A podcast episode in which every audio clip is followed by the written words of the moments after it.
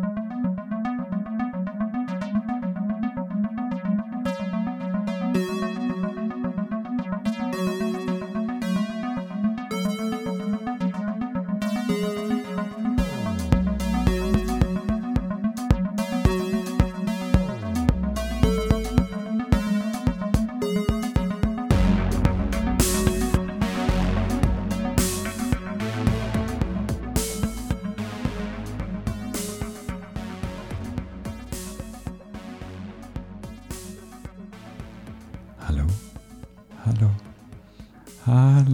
Da noch mehr? Echo, Echo, Echo.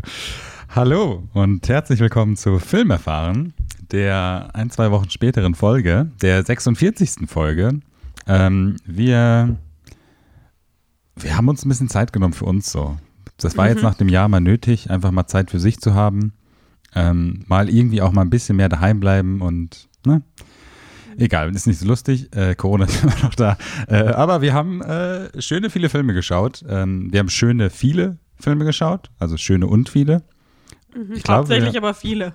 Genau. Wir haben, glaube ich, gar nicht mehr, also ich meine, ich glaube, die letzte Mal haben wir so ein bisschen mehr, ein bisschen gelästert über Sachen. Ich glaube, diesmal ist da wenig dabei sogar, was irgendwie scheiße war. Also ich meine, klar, wir haben über, Disagree. Hard Pass. okay, naja, mal, mal schauen. Also ich, mir fällt auch, zwei fallen mir direkt ein, aber von, ich glaube, insgesamt zehn Der Sachen. Großteil, den ich hier gerade sehe. Ja gut, aber äh, kann schon mal vorwegnehmen. Ich glaube, Meinungen gehen heute auch weit auseinander bei bestimmten Also Filmen. meine richtige Meinung, Lennarts falsche. Genau, richtig, ja. Genau, wir haben in der letzten Folge war noch einer von uns beiden extrem gehypt, um Mhm. unbedingt Prom Promising Young Woman zu schauen. Und ähm, ein Cousin Ich von einem wusste, Freund, von einem ein Cousin aus Amerika hat uns besucht und irgendwie hat sich die Möglichkeit ergeben, dass wir ihn dann schauen konnten. Legal und bezahlbar. Genau. Und ansonsten, viele Sachen sind passiert. Wir haben heute die äh, Oscar-Nominierung noch äh, freudenschreiend entgegengenommen. Ich glaube, ich hatte noch nie so wenig Meinung zu den Oscar-Nominierungen in den letzten fünf Jahren oder so. Ich verstehe es leider nicht, warum sie, ähm, warum sie nicht embraced haben und einfach Bad Boys 2 und Sonic für irgendwas nominiert haben. Mhm. Einfach nur, weil. Ähm, aber naja, ich bin immer noch sehr traurig, dass ich immer noch nicht Black Judas und Minari Mhm. schauen kann, aber das kommt bestimmt noch. Aber ja, vieles passiert. Viele 99 Cents Amazon Prime oder Apple Video Deals sind an uns vorbeigezogen, äh, wo wir ein bisschen Inspirationsquelle gezogen haben. Aber ich glaube, das Ganze hat tatsächlich angegangen, weil wir gehen ja mal chronologisch vor. Ähm, könnt ihr ja schon fast sagen, was wir alles im Februar geschaut haben. Ich glaube, es war nur, nee, komplett, genau. Wir hatten beim letzten Mal sozusagen im Februar aufgehört, was wir geschaut hatten.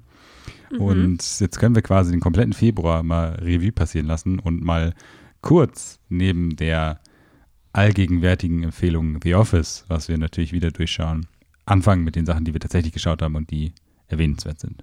Ja, Und ich habe die Brücke ja schon gebaut. Ein großer dann, dann Hype. hast du sie wieder. Dann habe ich sie wieder abandoned. abgerissen.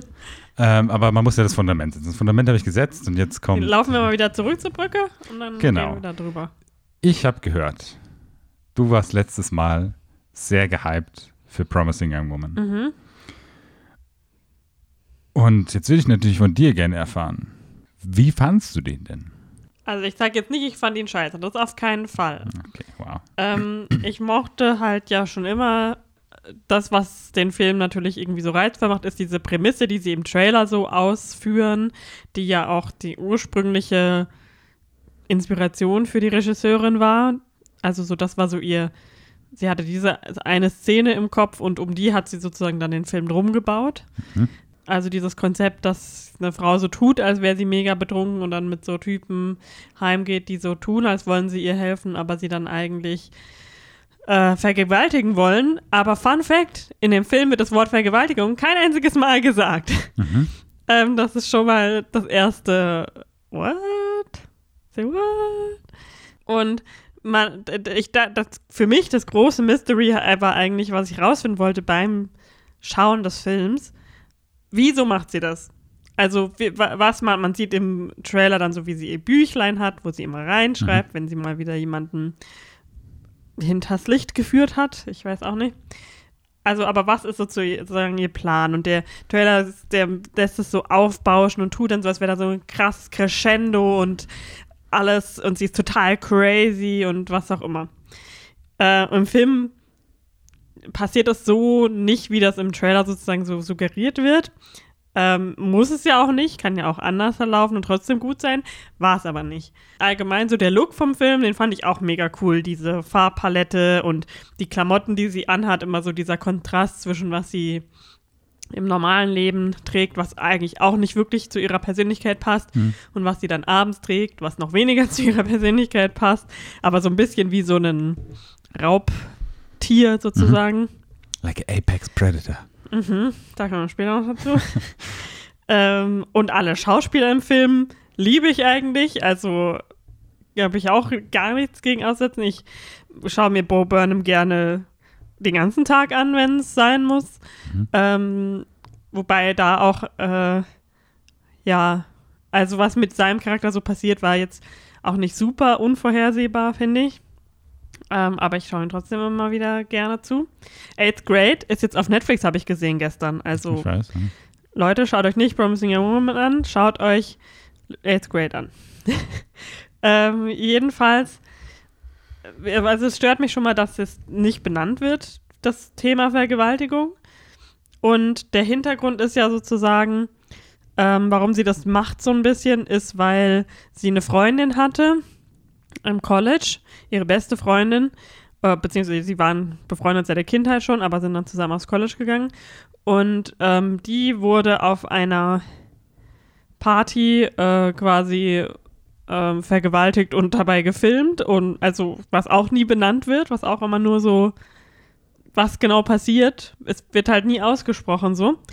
Und es wird auch nie ausgesprochen, was mit dieser Freundin passiert ist, aber es ist ziemlich klar, dass sie sich umgebracht hat. Also es wird sehr viel immer suggeriert und ich finde es halt ein bisschen too much suggeriert. Ähm, So ein, zwei Sachen, okay, kann man suggerieren und stehen lassen, sodass man sich das selber irgendwie denken kann, aber das ist in dem Film irgendwie alles. Der Film sagt einem irgendwie nichts so wirklich. Und dafür, dass er aber eigentlich ja sozusagen gegen diese Probleme angehen will, finde ich, sollte man sie auch schon beim Namen nennen. Und genau, also man, man weiß nicht so richtig, was mit der Freundin passiert ist. Und was ich auch irgendwie super komisch fand, an einer Stelle geht sie zu der Mutter von der Freundin. Mhm. Und das scheint mir so, die Mutter ist so, get over it. so nach dem Motto, ja, lass dich doch nicht davon so runterziehen und bla bla bla. Sie, sie hat sehr wenig also- Emotionen gezeigt, finde ich. Findest du? Ja, Okay. finde ich total. Und also wir müssen gleich, glaube ich, auch noch kurz über Spoiler reden. Ähm, weil das war ja auch so ein Film, wo alle gesagt haben, oh mein Gott, dieses Ende, damit wirst du niemals rechnen. Deswegen hatte ich da auch irgendwie halt so Erwartungen, dass da irgendwas Krasses passiert. Ja, aber das hat mich eigentlich so am meisten gestört und ja, ich glaube, meine weitere Kritik muss ich leider mit Spoilern dann erklären. Ja. Bevor wir zum Spoiler-Teil kommen, also ich fand den Film tatsächlich gut. Ich war schon auch gehypt für den Film. Ich glaube, ich hatte jetzt nicht so die extrem hohes, höchsten Erwartungen wie du vielleicht oder so. Ähm, ich fand, also viele Dinge, die du schon gesagt hast, ich fand, der sah einfach auch wunderschön aus, der Film, mit der Farbpalette, diese ganzen Szenen, die so in, während der Nacht spielen. Was aber auch halt schon wieder widersprüchlich zum Thema ist, finde ich. Ja, wie so ein Film darf doch wohl gut aussehen, auch wenn er eine schöne, äh, eine schlimme Thematik Ja, aber nie, wenn er nicht, wenn er die Thematik immer nur so. Ja, das, das, da wäre ich jetzt noch drauf gekommen. Also generell, ich finde auch, die, der ganze Cast ist halt auch richtig gut. Also ich finde, da ist jetzt kein Letdown dabei irgendwie. Ich war so ein bisschen, ich, ähm, Alison Brie, ich fand so ein bisschen, ein leichtes bisschen over the top, aber ansonsten war ich so komplett on board mit dem kompletten Cast und ich meine, es ist halt auch einfach mal an der Zeit, dass Bo Burnham halt auch einfach mal ein paar mehr Rollen macht irgendwie und auch mal irgendwie für coole Rollen gecastet wird. Ich fand auch, auch was seine Rolle dann irgendwie hergibt, ähm, und, äh, keine Ahnung, aber ähm, das war halt auch einfach richtig gut und das sah so, weiß ich, das war einfach so eine dark twisted ähm, Geschichte irgendwie.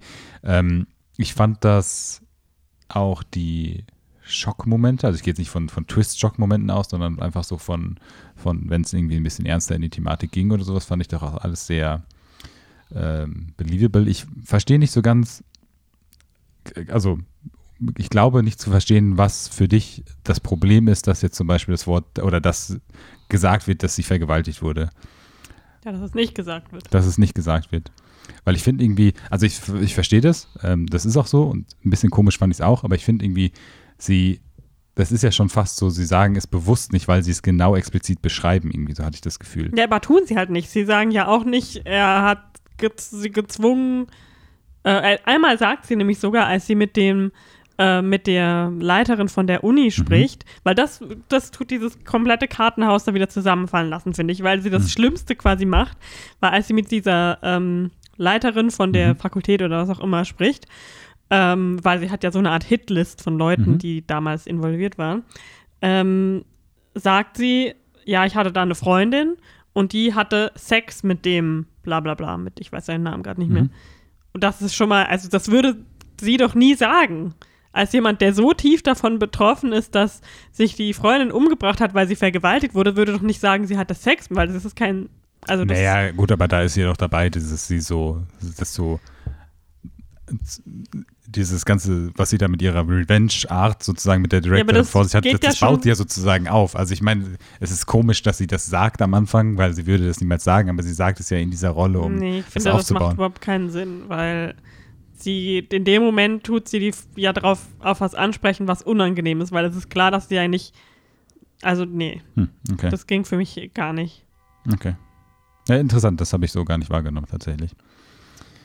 Ähm, ich fand halt, Und dass sie sowas ihr, also, dass so wie sie davon quasi betroffen, das ist, ich weiß auch nicht. Das ist, das ist so auf der einen Seite wird sie so als total psycho dargestellt und dass sie so jetzt sich überhaupt nicht mehr drum schert, was mit den anderen Leuten da ist, die da involviert waren. Und auf der anderen Seite hat sie dann über null Follow-through irgendwie. Also, wenn sie dann, sie, sie rastet quasi äh, aus, weil sie irgendwie einen Typ komisch mit Road Rage anmacht und ähm, schlägt sein Licht kaputt vom Auto. Aber wenn der Anwalt dann irgendwie sagt, ah ja, es tut mir so leid, dann ist sie wieder so, oh, ja, okay, ciao. Also es ist irgendwie so, ja gut, aber sie tut so, als wäre sie so unapologetically pissed und will es allen einfach nur heimzahlen. Und was sie auch mit der von Alison Brie mit der Rolle macht, habe ich schon wieder ganz vergessen. Das geht halt, also wieso würde das würde sie doch, das macht überhaupt keinen Sinn. Äh, Also jemand, der so davon betroffen ist, tut doch nicht jemand anderem so ein krasses psychologisches Trauma an. Ja, wie gesagt, das war auch so die, die eine Stelle, wo ich auch irgendwie so ein bisschen das nicht nachvollziehen könnte, weil ich es auch ein bisschen extrem fand, das mit der. Tut dann so voll casually, also wir müssen gleich über Spoiler sprechen, aber wie sie das dann auflöst, ist auch so, Mhm. ach ja. Ähm, ja gut, dann ähm, sprechen wir mal mit hier hin. Also ich meine, ich glaube, es soll im März in Deutschland verfügbar sein. Ich weiß nicht, ob es sich nochmal verschoben hatte. Weiß es nicht. Äh, Haben wir jetzt auch nicht mehr nachgeschaut. Ähm, aber hey, wenn ihr die Gelegenheit kommt, dann äh, schaut da gerne mal rein. Äh, polarisieren tut der Film so oder Ja, so. ich bin ja immer dafür, Ob's dass man Filme von Frauen auch schaut, aber Debütfilm auch noch, das muss man ja auch noch dazu sagen. Ne? ja, wobei sie hat ja auch schon einen Track Record genug im Fernsehen. Ähm, aber okay, dann soll es das bis hierhin mal möglichst spoilerfrei gewesen sein. Dann ähm, gehen wir jetzt mal über in den Spoiler-Teil. Mhm. Schieß doch einfach los. Ja, also Alison Brie spielt ja quasi eine alte Klassenkameradin, Mhm. ähm, die auch nichts wirklich gemacht hat, ähm, äh, um das zu verhindern sozusagen. Und auch nicht sie irgendwie unterstützt hat, als es dann darum ging, quasi sozusagen zu glauben. Wobei ich das jetzt auch im Nachhinein nicht mehr richtig verstehe, weil sie so gesagt hat, ja, ich, ich habe das nicht geglaubt. Dabei hatte sie im Endeffekt ein Video davon auf ihrem Handy. Egal, jedenfalls ähm, ist, äh, wie heißt Carrie Mulligan nochmal? Die hatte doch so einen bedeutenden Namen auch. Ah ja, Cassandra. Cassandra. Ähm, war ich, kennst du Cassandra, die, den Mythos sozusagen? Mhm. Das kommt von der, wahrscheinlich, ich weiß nicht, ob es griechisch, griechische Mythologie ist, glaube ich. Und Cassandra, ich kann dir nicht jetzt die genaue Story sagen, aber jedenfalls ist Cassandra jemand, der verflucht wurde. Und zwar sagt sie immer die Wahrheit, aber niemand glaubt ihr, wenn sie die Wahrheit sagt. So, also macht ja Sinn mit dem Thema so. Jedenfalls, äh, Cassandra oder Cassie nennen sie sie, glaube ich, immer, äh, trifft sich dann mit der Alison Brie, mit der Madison und will sie halt auch so heimzahlen, weil sie hat halt mehrere Leute auf der Hitlist, die da involviert waren. Ähm, diese Madison, ähm, den Anwalt, der Anwalt, der quasi den Vergewaltiger verteidigt hat äh, die Fakultätsleitung Mhm. und noch wer? Oder waren es nur die drei? Der Anwalt. Anwalt, Der- Fakultätsleitung der- und die. Ja. Und Täter selber vielleicht noch, ja. Ja, genau. ähm, und ihr Plan ist dann, ja, sie ähm, macht sie so betrunken. Ähm, und ich glaube, sie slippt ihr auch so ein Roofie oder sowas. Und ähm, tut sie dann in dem Hotel, wo sie sich getroffen haben, in einem Raum abladen und bezahlt irgendeinem Typen, der dann so tut, als hätte er mit ihr geschlafen. Oder sie vergewaltigt, weil sie erinnert sich ja nicht mehr dran. Ähm, also, und dann lässt sie die wochenlang in dem Glauben, dass es passiert ist und ich, ihr ganzes Leben fällt wahrscheinlich äh, in ihr zusammen. Und dann so nach so ein paar Wochen ähm, kommt sie halt ganz verzweifelt, weil sie auch nicht mehr auf ihre Anrufe antwortet, kommt sie dann ganz verzweifelt bei Cassie daheim vorbei und dann sagst du, ja, äh, pff, nee, da ist nichts passiert. Das, nö. Also so richtig, ich weiß nicht, das, das macht für mich alles keinen Sinn. Ja, es ist halt so ein bisschen inkonsequent, was, was den Revenge-Akt angeht. Also wen sie härtere Revenge äh, an, Weil angeht, ultimativ ihr Plan für den Täter wäre gewesen, ähm, den Namen des Opfers ihm in die Haut zu ritzen. Was meinetwegen, äh, meiner Meinung nach, fast weniger Schaden anrichtet, als das, was sie der, der anderen angetan hat. Also, Mhm. weißt du, wie ich meine? Mhm. Ähm, das, äh, und ganz generell das Problem mit dem Ende ist halt, am Ende kriegen wir erstmal wirklich die volle Länge, wenn sie, ähm, ach, ich bin ganz durcheinander. Also ihr Plan ist, dass sie bei dem Junggesellenabschied des Täters auftaucht, als Stripper verkleidet sozusagen. Die ähm, Boys, Partygäste alle- alle äh, K.O. setzt und dann den Täter ähm, ans Bett fesselt und ihm, ja, wie gesagt, sich dann sozusagen zu erkennen gibt und ihm ähm, den Namen des Opfers in die Haut ritzt. Mhm. Ähm, und sie hat aber anscheinend ja auch schon die Vermutung, dass da vielleicht was schiefgehen könnte und hinterlässt äh, dem Anwalt eine Nachricht für den Fall, dass sie nicht mehr auftaucht, dass sie da hingegangen ist. Weil es kommt dann natürlich auch so, dass der Täter sie überwältigt und ähm, erstickt. Mhm. Aus irgendeinem, was, ich so- was auch schon irgendwie für mich finde ich kein, weil wenn er sich schon befreit hat, dann, also warum er das sie wirklich erstickt, das macht für mich keinen Sinn. Er kann sie auch, sie war ja schon K.O. nach einer bestimmten Zeit. Aber mal, wir kriegen wirklich die vollen, ich weiß nicht, drei Minuten, die es dauert, bis man jemanden mit einem Kissen erstickt hat. Mhm.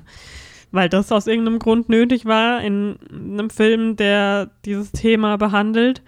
Und ähm, ja, sie wird dann halt getötet, verbrannt, ähm, total antiklimaktisch. Und ähm, aber weil sie halt diese Nachricht hinterlassen hat, wird er dann bei seiner Hochzeit verhaftet. Mhm. Und dann ist quasi der Witz an der Sache, dass sie in dieses System vertraut, was sie quasi enttäuscht hat schon ähm, bei der ursprünglichen Vergewaltigung.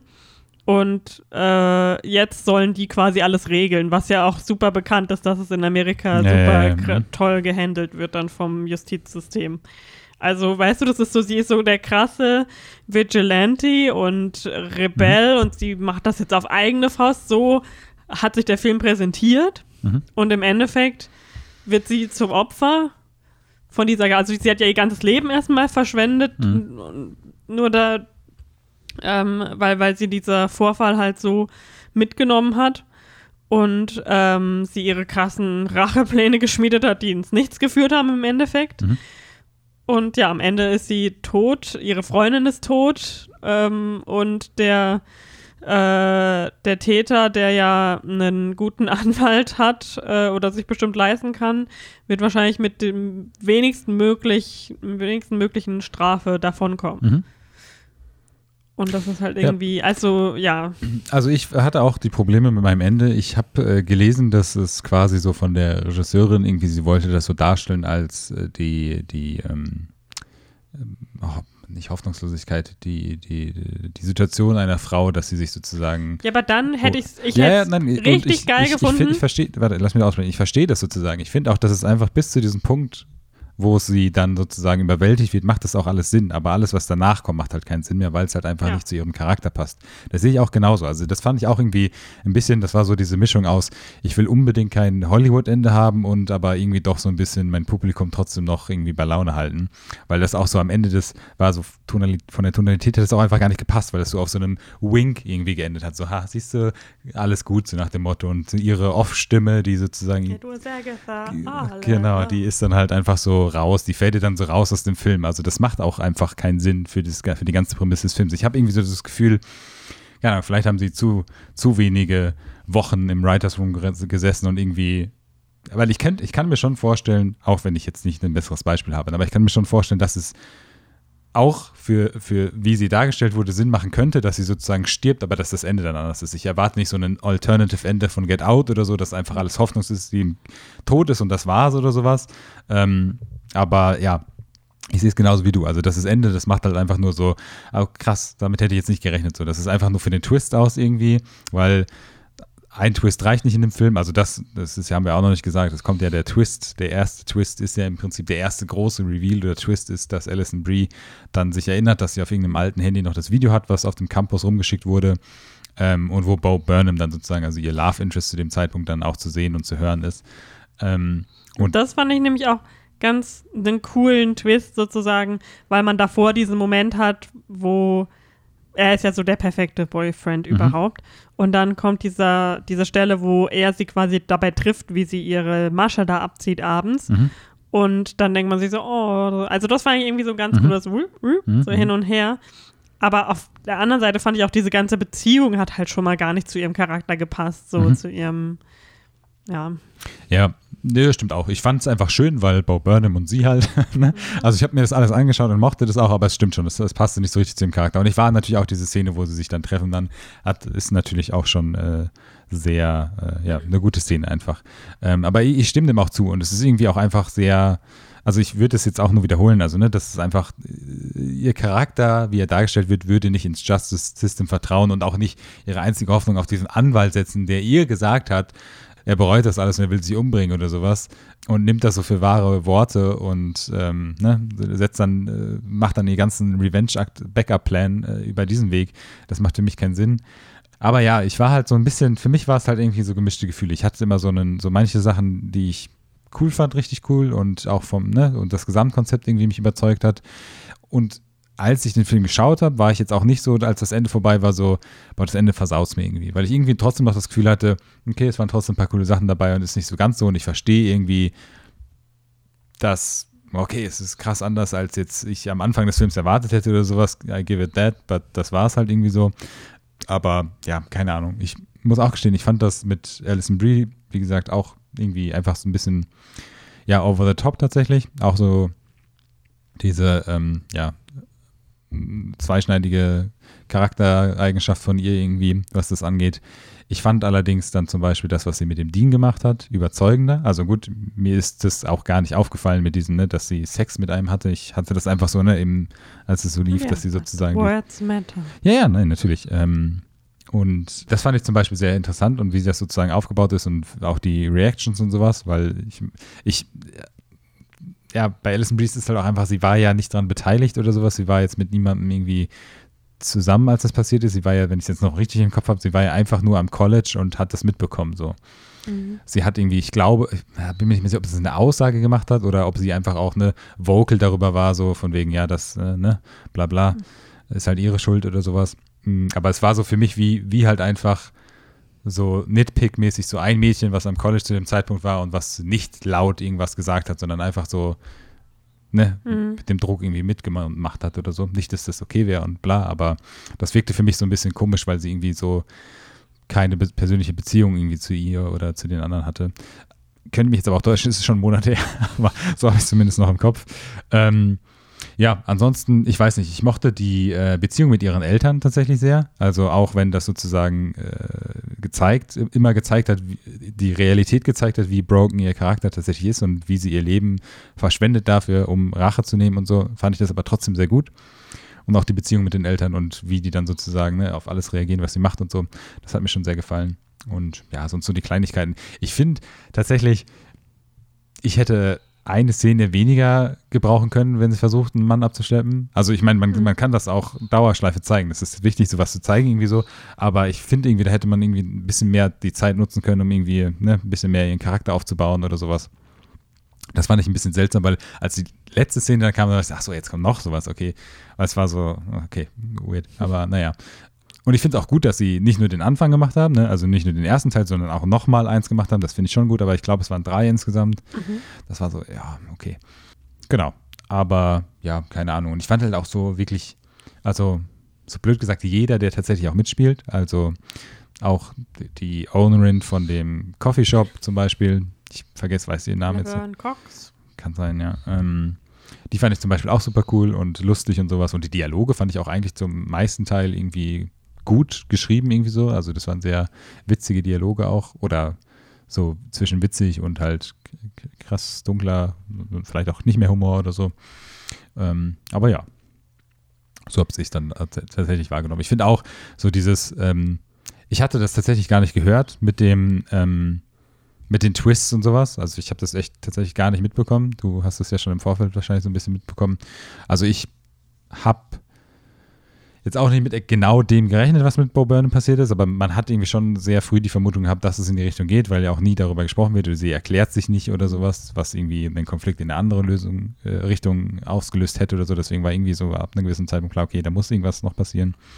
Aber ja, also ich weiß nicht, wahrscheinlich würde ich ihn beim zweiten Mal schauen jetzt auch nicht mehr so gut finden, aber jetzt so beim ersten Mal war ich schon ins, insgesamt, sage ich mal, mehr positiv als negativ gestimmt, auch wenn es halt auf einem schlechten Ende so für mich aufgehört hat.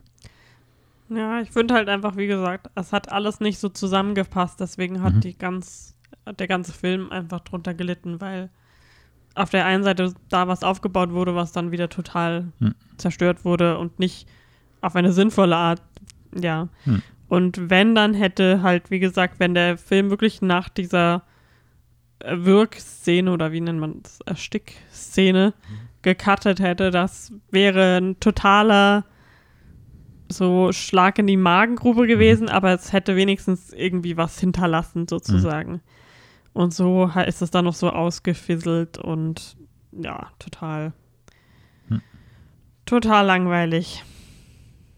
Aber ich meine, ich finde es auch, man muss es ja auch sagen, war der von Sony? Ähm, Produ was heißt produziert? Universal, glaube ich. Oh, es ist Universal, ne? Mhm. Oder vielleicht auch nichts von den beiden, keine Ahnung. Lucky Champ und Film Nation. Ich bin jetzt ziemlich sicher, dass zumindest in Deutschland Universal ist. Ich finde es halt aber auch gut, dass generell so ein doch relativ hochbudgetierter Film, also es ist jetzt kein Arthouse-Film oder sowas, äh, dass er schon so ein Thema behandelt und ne, Frauen, Power, Regisseuren und Writer und sowas. Also dass das da generell schon irgendwie gemacht wird und dass jetzt auch nicht so der klassische Film so viel ähm, Budget bekommt, also storymäßig und sowas. Das ist ja generell auch, ne, auch wenn der Film jetzt an sich nicht so toll ist, ist die ist es ja trotzdem wichtig, dass äh, es dazu auch Filme gibt und dass sie von vielen Leuten gesehen werden. Das finde ich auch schon mal ganz gut. Ich finde den nicht gut. Also, Ja. egal. Ja gut, aber dann gehen wir doch von hier aus einfach schon mal weiter, denn wir haben ja schon gesagt, das ist nicht das Einzige, was wir geschaut haben und über das wir Mhm. sprechen. Wir dachten uns nämlich, wie toppen wir das Ganze jetzt? Das von der, von der Filmerfahrung her. Was, was, was, was geht jetzt so noch? Was kann man noch so machen? Und äh, genau, also ich glaube, chronologisch dachten wir uns dann, gibt es nicht einen richtig geilen Horrorfilm, den wir jetzt noch schauen? Remake, was schauen können. Und gibt es von diesem richtig guten Horrorfilm nicht noch so ein richtig scheiß Remake? äh, und das haben wir dann geschaut. Wir haben nämlich The Grudge geschaut. Das Remake von letztem Jahr von Nikolaus Besk.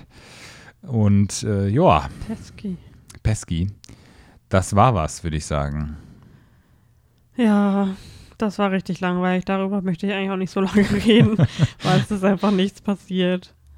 Also, es war, es gab irgendwie, wenn dann mal was Gruseliges passiert ist, sah das ganz cool aus. Mhm. Also, ich mochte vor allem, das hatte ich nämlich auch im Trailer schon gesehen, so eine Szene mit so einer Treppe, die Mhm. ziemlich cool rüberkam. Ähm, aber alles in allem war es einfach mega langweilig. Ja, das war so ein richtiges Snooze-Fest tatsächlich. Ja, Ich fand so, es gab so eine Letterbox-Review, die so gesagt hat, äh, ja, wir bleiben so voll an den Asian Roots und sowas und Carsten äh, Cho, irgendwie heißt er, der von Searching, äh, Ah, Aber wir nennen ihn Peter Spencer. John Cho. John Cho, genau. Ähm, das, war, das war nicht lustig. Ähm, ja, keine Ahnung. Es war äh, nichts davon ist irgendwie der Rede wert, glaube ich. Also pff, ich habe das Original nie gesehen. Also was es jetzt wahrscheinlich noch schlimmer macht, dass ich nur das Remake schaue. Ähm, Ja, ich, ich will mir gerne mal den mit Sarah Michelle Gellar anschauen. Hm. Und irgendwann muss ich mir auch mal die ganzen Originale anschauen von Ringo und, Hm. und Grudge. ja, aber das war nichts. das Ähm, war, glaube ich, äh, 99 Cent, die sich hätten anders besser. weißt du, was ich dich noch fragen möchte? Ja. Die Hauptrolle, also ich würde mal als die Hauptrolle sehen, war ja diese Detective Muldoon, Mhm.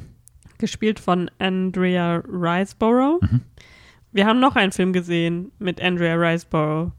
Und Wo sie auch nicht so lange dabei ist. ja, Ja. weißt du, welcher das ist? Mandy, oder nicht? Nein, ähm, jetzt, über die wir jetzt sprechen werden, in letzter Zeit. Ah, tatsächlich. Ja, weil ich finde, die ist so krass immer, die sieht so krass anders aus Mhm. in jedem Film. Deswegen glaube ich, du hast sie nämlich in dem anderen nicht erkannt. Nee, wahrscheinlich nicht. Ja, kommen wir gleich zu. Kommen wir gleich zu. Okay. Genau, also jedenfalls The Grudge. Äh, ich kann es noch nicht mal irgendwie, also ich bin ja, habe jetzt auch nicht super hohe Ansprüche an Horrorfilme, vor allem nicht an Mhm. irgendwelche so, solche Remakes, aber es war einfach langweilig. Also das ist halt die, die, die höchste Straftat sozusagen. Also muss, muss ja gar nicht. äh, Aber ich habe tatsächlich festgestellt, von dem Regisseur habe ich beim Fantasy Filmfest vor letztes Jahr, glaube ich, Hm. ähm, äh, ich glaube, das war sein erster Film oder sein zweiter Film. Hm. Ja, muss sein zweiter Film gewesen sein, weil er hat auch diesen The Eyes of My Mother gemacht. Hm. Ähm, ich habe den Film Piercing von ihm geschaut, ja, ist sein sei- zweiter dann. Mhm. Ähm, der auch äh, eher so ein bisschen jetzt nicht super fast-paced ist, aber auch eher ein Kammerspiel zwischen Christopher Abbott und Mia Wasikowska. Mhm. Ist ganz cool gewesen, so, glaube ich. Also, Mhm. was ich noch in Erinnerung habe. Ähm, deswegen fand ich jetzt schade, dass es so, aber Ja, ich meine, es war auch wirklich null Erwartung hinter. Also ähm, ist jetzt nicht so, dass wir da irgendwie wenn, was Krasses irgendwie erwartet hätten. Von daher. ja, aber ich mag es gerne halt so ein bisschen so nebenbei Horrorfilm zu schauen, aber der hat wirklich einen einfach nur eingeschläfert. Ja. Dann haben wir aus irgendeinem Grund uns dazu entschieden, Filth zu schauen. Drecksau oder Ist- sowas heißt es, glaube ich, Ja. auf Deutsch. Ähm, Und es, den Film gibt es auf Amazon Prime, also gab es zu dem Mhm. Zeitpunkt, ich weiß nicht, ob es noch gibt. es war Das der Pro- erste Film, glaub, wirklich der erste Film, wo, den wir auf die deutsche Synchro stellen mussten, weil ich einfach nichts verstanden habe und mich sonst geärgert hätte, weil, also es macht ja dann auch irgendwann keinen Sinn mehr. Er Wir haben- leider keine Untertitel. Das ist der. ja, Fakten, keine englischen Untertitel. Dann Äh, ja, nicht mal deutsche, glaube ich, oder? Ich glaube, der hatte nicht. keine. Ähm, aber ja, Aber auf Prime gibt es selten englische Untertitel. das stimmt leider, ja. Und äh, der schottische Dialekt war einfach zu stark. Wir haben ja Get Duked letztens geschaut, da hatten wir ja kein Problem eigentlich. Mhm. Aber das ist wirklich ganz, Gut, ganz wurde auch nicht so viel geredet wie jetzt hier, habe ich so das Gefühl. Ja, aber ähm, trotzdem, das war schon noch mal ein bisschen Ja. deftiger. Mhm.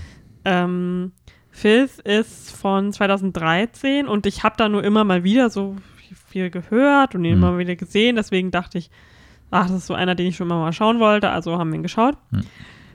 Es war jetzt nicht ganz so meins. So, ich mag das jetzt, also so Stories von korrupten Mens-Männern, die Mhm. ganz viele Probleme mit Sucht und so haben. Und vor allem so am Ende, dieser, da ist so ein äh, psychomäßiger, also der Film psychomäßiger ähm, Twist drin, der so ein bisschen ein Yikes for me war. Mhm. Und ja, James, James McAvoy, James, James McAvoy ist natürlich immer äh, super, Mhm. aber trotzdem, ähm, der, die Story ist ja von dem, äh, von die, äh, Irvine Wel Welsh, also dem, das Buch ist von Irvine Mhm. Welsh, aber ich glaube, das ist auch eher so eine, jetzt keine literal Adaptation, sondern mehr so eine Interpretation. Mhm. Ähm, und Irvine Welsh ist ja am bekanntesten für Trainspotting, den wir auch zusammen geschaut haben, den ich definitiv besser fand als Haben wir nicht zusammengeschaut. nicht. Nur den zweiten. Ich habe den ersten nie geschaut. So, ich habe den für die Uni mal geschaut. Ich Mhm. dachte, der hast du alle mit mir Nee. geschaut. Jedenfalls, Trainspotting fand ich krasser, also einfach besser. Mhm. Ist auch immer noch sehr krass von dem, was ja da auch um Drogenabhängigkeit Mhm. ähm, zum Großteil geht. Äh, und da habe ich, glaube ich, keine. Oder den habe ich auf Netflix geschaut, da habe ich wahrscheinlich englische Untertitel gehabt. Ja. Ja. Äh, ich was ich, so- also ich meine, ich finde James McElroy auch einfach einen unglaublich guten Schauspieler. Also ich Mhm. finde, er macht das echt gut in der, in der Story, äh, in, in dem Film. Ich fand die Story von ihm, so die Background-Story, so ein bisschen verwirrend. Also Ich glaube, das ist auch bewusst irgendwie so. Ja, ja, nein, ich versuche das gerade auch zu beschreiben. Also ich meine, ich, ich verstehe schon, dass es bewusst ist und das ist jetzt nicht, das ist jetzt kein Promising Young Woman, was irgendwie so einen krassen Twist reinmachen will. Ich finde aber trotzdem, ab einer gewissen Stelle, die im Film passiert, so gegen Ende, habe ich irgendwie so das Gefühl, okay, denkst du jetzt, du bist Fight Club oder, oder was soll das jetzt hier irgendwie sein, so voll für den Reveal? Irgendwie, das hat so, hatte ich so kurz irgendwie einfach nicht so, ich habe es einfach nicht verstanden wahrscheinlich. Ähm, aber ja, also insgesamt, ich fand auch so die ganzen Schauspieler ganz cool. Ich mochte das äh, hier mein, äh, die äh, von äh, Green Room. Imogen Poots. Ja, Putz, genau, ich vergesse immer den Nachnamen, dass die dabei war ähm, und ansonsten irgendwie so ein ganz netter Cast. Ich mochte diesen, ich weiß nicht, wie, hat, wie hieß der, der mit der Brille, ähm, Mhm. den, dessen Leben er da, ich weiß nicht, der hatte so einen lustigen Namen, ich irgendwie. Lustig. Oder- Blades, Bladesy. Letzte oder so, ja. Äh, den den ähm, Schauspieler mag ich einfach so, weiß nicht, der, ist immer seit ein paar Schnitten, hat auch eine ganz witzige oder äh, halbwegs lustige äh, Backstory gehabt. Ich fand sehr interessant, ähm, der, der Film ist ja von John B- Bart, Bart, ich weiß nicht, wie der Regisseur ausgesprochen wird, Bert. Keine Ahnung. der irgendwie diesen? Stan und Ollie Film gemacht hat, von dem ich halt noch nie Mhm. irgendwie weiß, ob der toll oder schlecht ist. Aber der hat noch so, so, der hat dann auch noch so einen Film in der Mache, das noch, der noch kommt mit Mel Gibson und Shia LaBeouf, irgendwie, was ich schon so eine super interessante Kombo finde. Und er macht einen Film über Tetris. Über, über, ich glaube, da geht es irgendwie um das Legal Battle von Tetris oder so. Ah, okay. und da spielt äh, Kingsman persönlich mit. Mhm. ähm, Taron Egerton, was so auch so super interessant ist. Und irgendwie so jetzt so, wo ich den Film geschaut habe, denke ich mir so, ich will das auf jeden Fall schauen. So. Ich habe keine Ahnung, worum es dann am Ende wirklich gehen wird, aber ich habe auf jeden Fall Bock, das zu schauen. Ähm, das, äh, weiß nicht, ich, also der hat halt, ist halt erst ein super interessanter Film irgendwie und äh, die, keine Ahnung, hat, also hat mir schon sehr gefallen. Ähm, ein bisschen schade, dass man es halt auch einfach nicht komplett verstanden hat. Ähm, aber ja, weiß nicht. Hat mir gut gefallen. Kann ich empfehlen. Aber dann kommen wir doch von gut gefallen So, zu. ich glaube, das ist der, mein Lieblingsfilm von allen, den wir geschaut haben. oh, das hard disagree, aber okay. Äh, und zwar, den habe ich nämlich schon mal geschaut Mhm. und ich habe einfach ein Pick-Me-Up gebraucht und Mhm. ich wusste, dass der Film mir gute Laune machen wird. Mhm. Deswegen haben wir Pride geschaut von 2014, Mhm. ähm, den wir damals im Unikino, das weiß ich noch, haben wir den gezeigt, mit dem Referat für Gleichstellung, glaube ich. Hm. Also irgendwie so für Hm. ähm, Pride Ja. Mehr oder weniger. Ähm, und in Pride geht es um die echte Geschichte, wie sich eine Gruppe von ähm, Protestern, Mhm. heißt das auf Deutsch? Aktivisten. Aktivisten, genau, äh, von schwulen und les lesbischen Aktivisten aus London ähm, sich es zur Mission gemacht haben, den Minern in Wales zu helfen. Und ähm, der ganze politische Hintergrund ist ehrlich gesagt mir auch ein bisschen Ich verstehe null ich habe davon schon hundertmal im Studium geredet. Das weiß ich ganz genau, das, weil das ist sowas ganz, ganz viel Literatur und so nimmt sich das sozusagen als Backdrop, Ja. dieses ganze Margaret Thatcher. Ja, das verstehe ähm, weil ich, ich weiß auch, das Einzige, was ich weiß, ist äh, The Iron Lady und sowas. Mhm. Aber ich, ich verstehe, und ich, ich gebe das ganz offen zu, es ist, ich schäme mich da auch nicht für. Ich habe einfach überhaupt keine Ahnung, was da passiert ist. Aber ich verstehe auch einfach nicht, warum die Leute etwas gegen Miners hatten. Heutzutage kann ich das Nein, verstehen. sie hatten nichts gegen Miners, Nein, aber weil sondern sie die Minen sollten ja quasi geschlossen werden. Oder? Nee, das habe ich dann falsch verstanden. Aber komm, äh, das ist kein Historien-Podcast zum Glück, sonst. Ja, jedenfalls, ich sollte dafür darüber wesentlich mehr wissen, als ich tue. Ja, weil ich nicht, ich nicht. Ich bin fein raus. Ja, du Mir bist fein raus. Ich sollte da, darüber wesentlich mehr Ja. wissen. Aber jedenfalls ähm, protestieren nämlich die Miners ja auch Mhm. ähm, in Wales und ähm, in specifically Dulai Mhm. heißt dieser Ort, wo sie, den sie sich sozusagen aussuchen. Sie telefonieren da also alle ab ähm, und versuchen jemanden zu finden, die ihr Geld nehmen wollen, mehr oder weniger.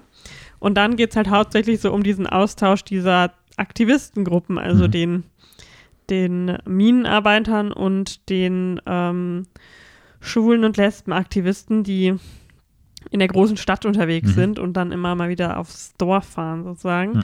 und sich so, so, so ein bisschen austauschen. Mhm. Auch, also nicht nur ein bisschen, sondern viel. Mhm. Und da gibt es halt alle möglichen auch Charaktere, die alle, trotz dass es viele sind und alle nicht viel Zeit haben, aber ich finde trotzdem kriegt man von allen so was mit und es gibt so ganz viele kleine, total schöne Stories, die Mhm. sich da so mal zusammenfügen. Also zum Beispiel spielt da ja äh, George Mackay mit, den Mhm. man jetzt von 1900 welches Jahr? 1912. Oh ja, 69. Äh, waren das nicht die 60er Jahre? Ah, nee, Quatsch, 1917. 17 war es Ja. nicht 12, 17. ähm, kennt. Mhm. Äh, der ist sozusagen so, der gerade frisch zu der Aktivistengruppe Mhm. in London dazugestoßen ist und noch nicht ähm, sein Coming Out hatte vor seiner Familie und ähm, da sozusagen so ein bisschen unser Stand-in ist, Mhm, so mhm, mhm. fresh reinkommt.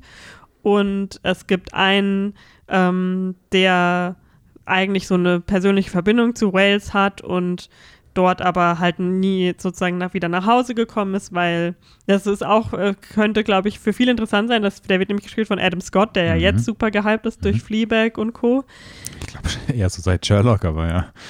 Habe ich nie geschaut. Aber Ja. ich glaube, so für so Ladies als Crush ist er seit Fleabag besonders etabliert.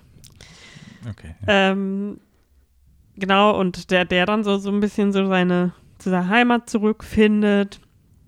Ähm, von den Minern gibt es halt so welche, die dann äh, ja auch so ein bisschen sozusagen sich unter die Fittiche nehmen Mhm. lassen von den ähm, aus der Stadt und keine Ahnung, sich Es das Tanzen den, zeigen den, lassen. den, den, den Vor, den, wie nennt man das, den, den Sprecher, sage ich einfach mal, der, der Mhm. Miner-Aktivisten, diesen Paddy Constini, der ja auch irgendwie von Hot Fuzz und sowas bekannt Mhm. ist, der diesen einen Officer gespielt hat. Äh, Also es ist ein echt schöner Cast und schöne Rollen auch tatsächlich und Bill Nye und so. Das ist ja, Bill. Nye muss ja eh immer dabei und, sein. Äh, wie, wie heißt sie bei Harry Potter? Ich weiß schon nicht mehr, wie sie bei Dolores Umbridge. Genau. Ja. Ja, ist einfach total so niedlich gemacht und ist halt schon auch krass, weil es auf ja echten Leuten Mhm, basiert mhm. und natürlich das, äh, was natürlich auch viel besprochen wird, ist die, der Ausbruch von Mhm. AIDS, ähm, sage ich jetzt mal. Und ähm, einer dieser Gruppe war sozusagen sogar einer der allerersten, der überhaupt Mhm. ähm, diagnostiziert Nummer- Nummer wurde. zwei, Ja, und einer ähm, ist dann auch ein paar Jahre nachdem der Film sozusagen Hm. gespielt hat, gestorben an. HIV. war- was ist nochmal? Die AIDS ist die Krankheit, die dann quasi, Mhm. HIV ist die Infektion. Ich bin da immer. Wie gesagt, Geschichtsunterricht und ähm, Ja. das lassen wir Das sollten wir uns nochmal mehr informieren. Und ich finde es auch so krass, weil zu dem Zeitpunkt, wo der Film spielt, dieser sozusagen der, der das Ganze vor allem antreibt und vorantreibt und dafür sorgt, dass das überhaupt am Laufen bleibt, ist ja ähm, dieser Mark Ashton Ja. Mhm. gewesen. Ja. Gespielt von Ben Schnetzer. Und der äh, war, glaube ich, zu dem Zeitpunkt irgendwie 23 oder so, also Mhm. wirklich frühe 20er. Ja. Und dann dachte ich mir so, was ich, also in dem Alter hab, ist mir alles, was, so, also so Aktivismus wäre mir total zu viel Aufwand gewesen und, äh, und das war ja quasi so denen ihr ganzes Leben. Mhm. Also äh, da habe ich mich ein bisschen geschämt mal wieder. Ja. Ja, aber es kann ich nur empfehlen. Er ist gerade auf Amazon Prime leider nur in deutscher Synchro. Mhm. Wir haben ihn dann geliehen, glaube ich, über Apple TV. Lohnt sich auf jeden Fall. Kostet auch nur 3 Euro zum Leihen, ja. Ja, und ich könnte den echt dauernd wieder schauen. Ich finde Mhm, den das ist einfach. ein wirklich schöner Film. Und ich fand das so interessant, weil du hattest mir ja nichts davon gesagt, außer dass du den unbedingt schauen willst, weil es ne, Good Mood ist Mhm. und so. Und ich war auch total überrascht, dann am Ende zu erfahren, dass es halt so komplett auf einer wahren Geschichte basiert. Da war ich so, ach krass, so eine, so eine schöne Geschichte quasi, ähm, dass sowas Lesbians and Games. Games. Support the Lesbians and. Gays support the minors. dann. Ja. Ähm, ja, nee, und ich finde halt auch der Film, was den halt auch so ausmacht, sind halt diese ganzen kleinen Charaktere und Geschichten und auch wie dann die, die alten Frauen aus dem, von den Mhm. Miners dann sozusagen sie in der Stadt besuchen und sowas. Das war alles so, so ja, herzallerliebst irgendwie. Das, ähm, Mhm. ja, weiß ich, es ist einfach ein richtig schöner Feelgood-Film, ja. Ja, das ist auch auf jeden Fall so ein Film, wenn ich- den man mit den Eltern schauen kann. Gut. Ja, das So. stimmt. Wenn ihr mal, mal wieder daheim zu Besuch seid und euch einen schönen Abend machen wollt, dann schaut euch, schaut euch Pride an. Das ist richtig viel gut. Hm. Ich sehe gerade auf IMDb steht, ähm, britische Schwulen- und Lesbenaktivisten helfen Bergarbeit. Ja, das macht auch Sinn, Bergarbeiter. Mhm. Irgendwie habe ich gerade bei Bergarbeiter an Bergsteiger gedacht. Anyway, kommen wir zum absoluten Blockbuster des Jahres. Was Tenant letzt, was Tenant für 2020 war, ist Wonder Woman 9048 für 2021. mhm. Ähm, ja, das war was, ne? Ich habe ja schon viel tatsächlich, ich hätte ihn jetzt auch gar nicht geschaut, aber er war bei Sky dann irgendwann drauf und dann dachten wir uns, hey, why not? Ähm, ich hatte schon davor mich irgendwie so ein bisschen so reingelesen in den Hate, den der Film abbekommen hat und ja, mein Gott, keine Ahnung. Ähm, Bist du lustig? Ach, ja. Ähm, ja, der Film war halt einfach nichts. Also machen wir es mal ganz kurz. Der war einfach nicht gut. Ähm, ich verstehe auch einfach nicht, warum sie, also ob, woher die Angst kommt, dass sie dachten, ohne Chris Hemsworth können sie es nicht machen und sie müssen so eine Story darum spinnen, irgendwie so. Vielleicht liegt es daran, dass ich Chris, Chris Hems, äh, Hemsworth, sage ich schon, Chris Pine einfach nicht mag, irgendwie. Ähm, vielleicht liegt daran, keine Ahnung. Vielleicht Ich würde ja gern sagen, dass es daran liegt, ähm, weil ich finde ihn jetzt nicht so scheiße, aber es war nicht nur Nein, nein, Chris also Pine. ich meine, so diese Prämisse aus dem Trailer und diese mit dem ganzen Thematik irgendwie aufbauen, dieses wünsch dir was und sowas und guck dann, was passiert, das war irgendwie nett. Ich verstehe auch irgendwie, glaube ich, dass Patty Jenkins oder sowas, Mhm. Leroy Jenkins, Patty Jenkins, ich komme ein bisschen auseinander, ob das ein richtiger Name ist, was sie irgendwie vielleicht einfach so einen 80s-Film machen wollte oder sowas. Also, ne, dass sie irgendwie dachte, das, das passt halt eher so, das ist, soll halt auch so 80s sein, irgendwie so vom, vom Film selber. Aber das hat irgendwie gar nichts funktioniert bei mir. Ich fand auch, was, was ich auch ab und zu gelesen hat, dass Leute dann so doch irgendwie die Chemie zwischen ihr und ihm irgendwie toll finden oder sowas in dem Film, war ich so, ja, nee, gar nicht irgendwie. Und so sehr ich äh, äh, Miss, Mrs. Wick mag, ähm, Mhm. nee, auch nicht irgendwie. Und ich, was, was ich mich schon fast nervt, wofür ich auch schon fast diesen Film verteidigen möchte, ist einfach so das, was dann aus diesem Film wird. Also, dass jetzt so, wie heißt nochmal diese YouTube-Serie, die so Everything Wrong With und sowas macht, Mhm. dass die dann jetzt halt so ganz viel, ja, aber wenn ich das gewünscht habe, warum passiert denn das und das und das und das? Das, das finde ich schon fast blöd, dass sowas dann irgendwie kommt. Aber es macht halt einfach auch gar keinen Sinn. Also es ist, der Film ist dann auch einfach wie so ein Klischee gemacht, so dieses, oh, ich war jetzt auf der Insel und dann, oh, jetzt bin ich da und oh, mein Sohn läuft aus dem Mhm. Gebüsch raus. und so. Also, keine Ahnung, man könnte auch sehr äh, das, ähm, wie heißt das nochmal, äh, die, die YouTube-Serie? Äh, Pitch Meeting. Pitch Meeting, äh, sehr empfehlen, das verlinken wir noch, ähm, Mhm. das Pitch Meeting zu Wonder Woman äh, 48.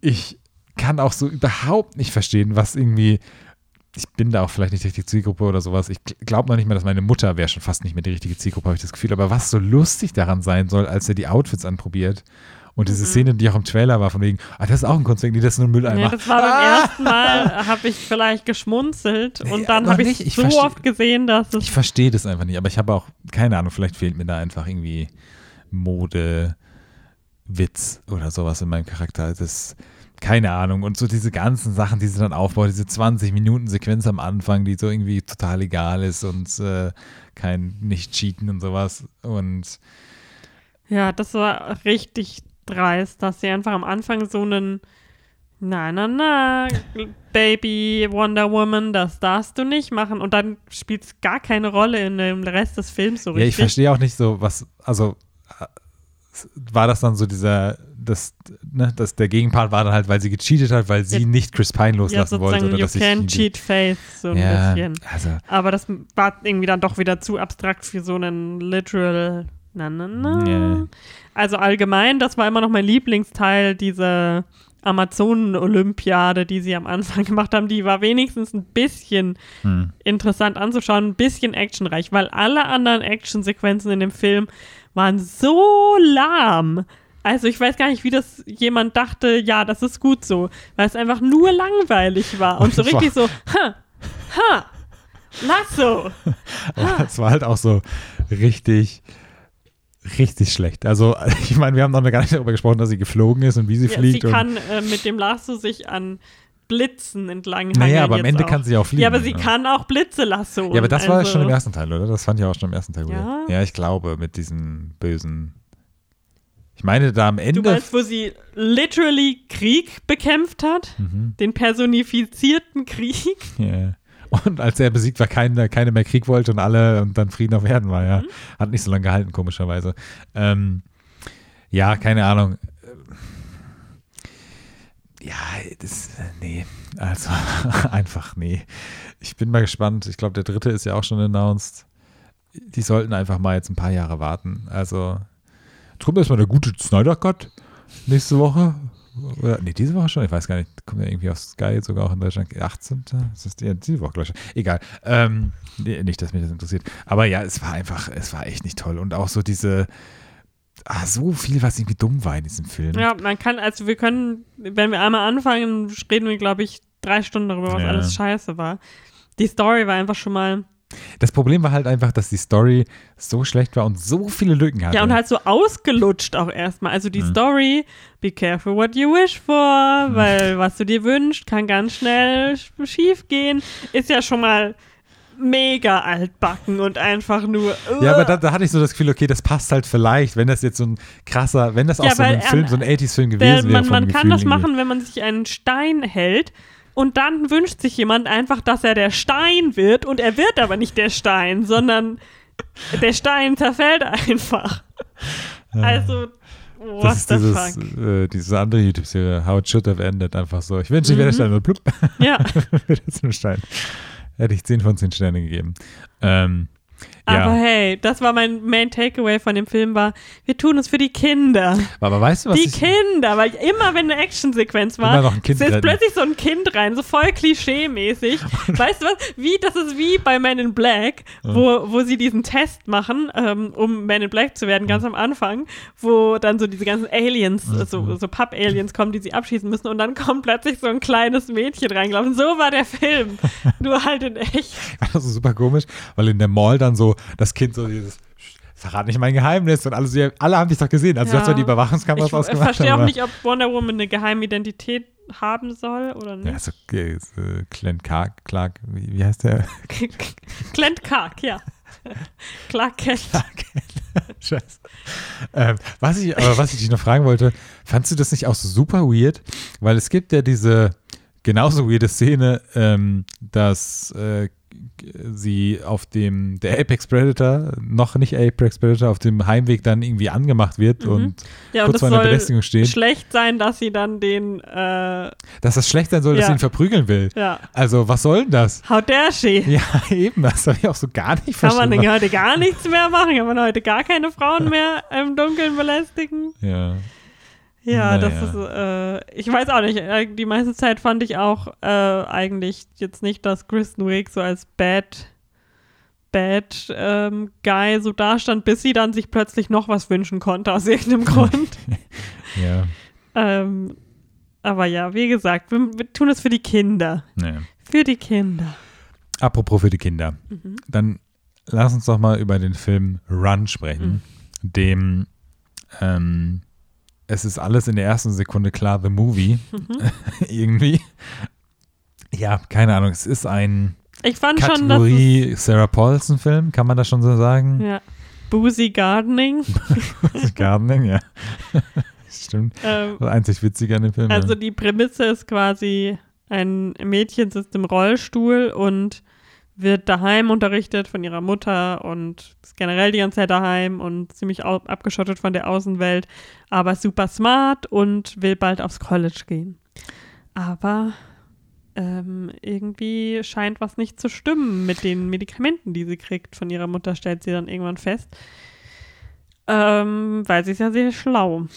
Wie hieß ähm, nochmal die ähm, HBO-Doku, die wir geschaut haben, die auf diesem True Crime-Fall basiert? Mommy, Dad and Dearest. Hm. Gibt es ja Also- auch die Ja, ja, ja. mittlerweile. Ah, Ach, echt.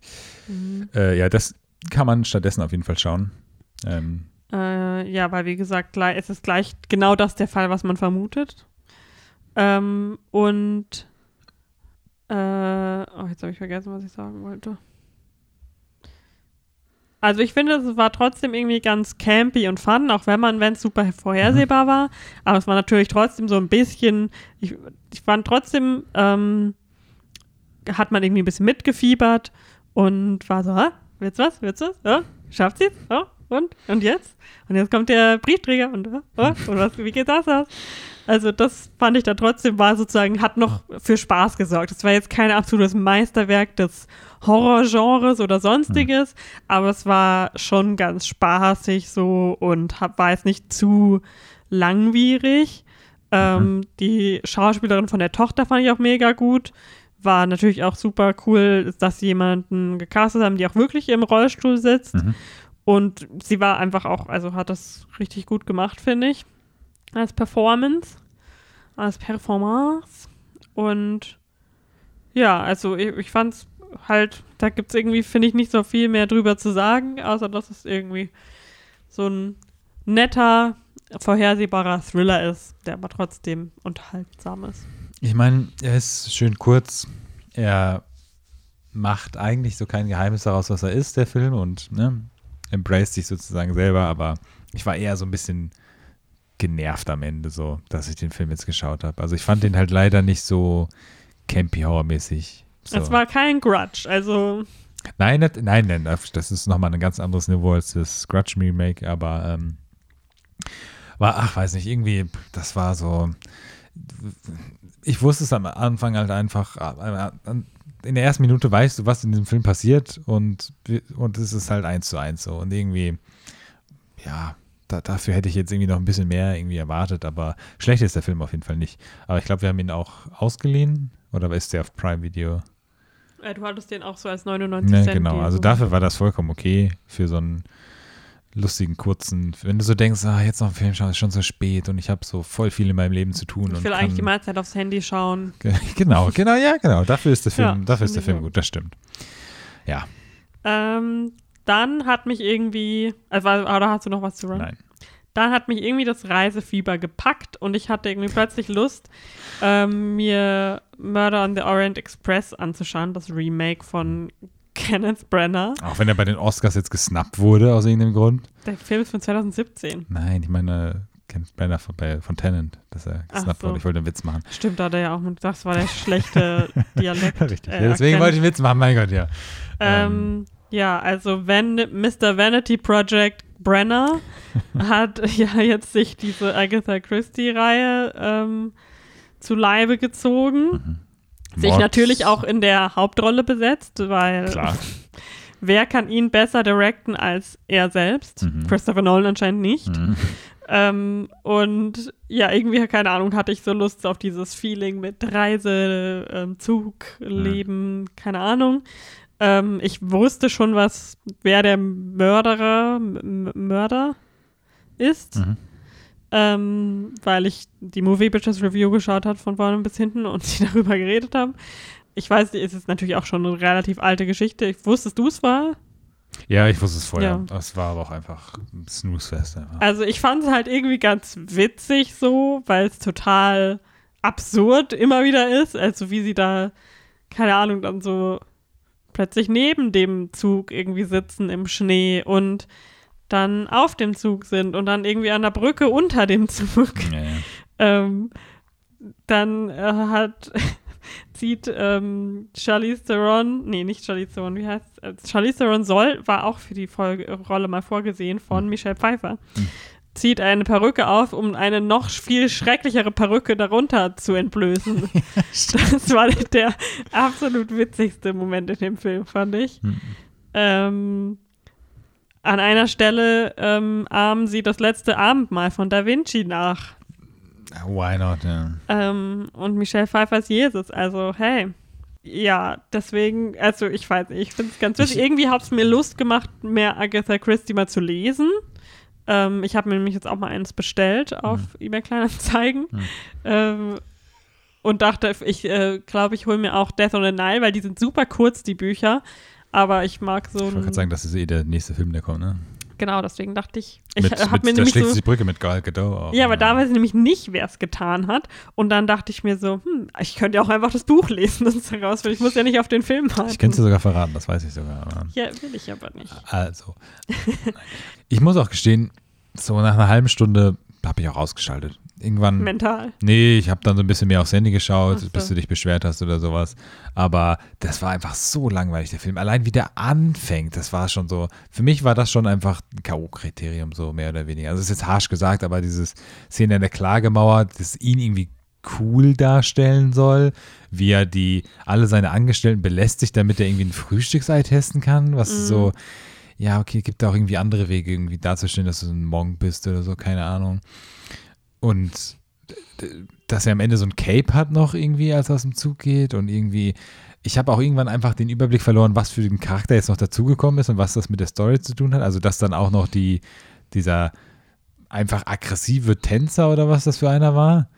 Ja, irgendwie Und der war mit Count der Frau und zusammen. Countess hießen die Genau, der war mit der Frau, mit der er zusammen war. Also ich weiß ihren Namen nicht, sonst würde ich es natürlich sie sagen, aber Countess hießen die doch. Also äh, hast du gerade gesagt, aber die war sozusagen die, Countess Elena Adreni. die andere Tochter, das Kindermädchen, irgendwas, ich verstehe, weiß schon Her gar nicht. mehr. mother?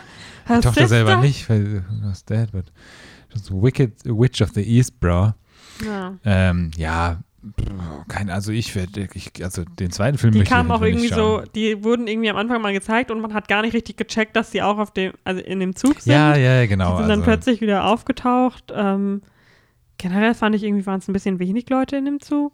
Nee, war ja auch nur der erste Abteil, war ja, war ja nur die erste Klasse. Was, ja, weil, äh, also Snowpiercer-mäßig, was die zweite Klasse da hinten macht, das ist ja egal. Stimmt, da müssen ja noch andere Leute gewesen sein. Das wäre mal, ein- das wäre mal ein Weil sie haben doch einfach gesagt, alle Leute müssen vom Zug runter. Also, und die haben, haben der zweiten Klasse einfach nicht Bescheid gesagt, oder wie? Das ist die zweite Klasse, ganz ehrlich.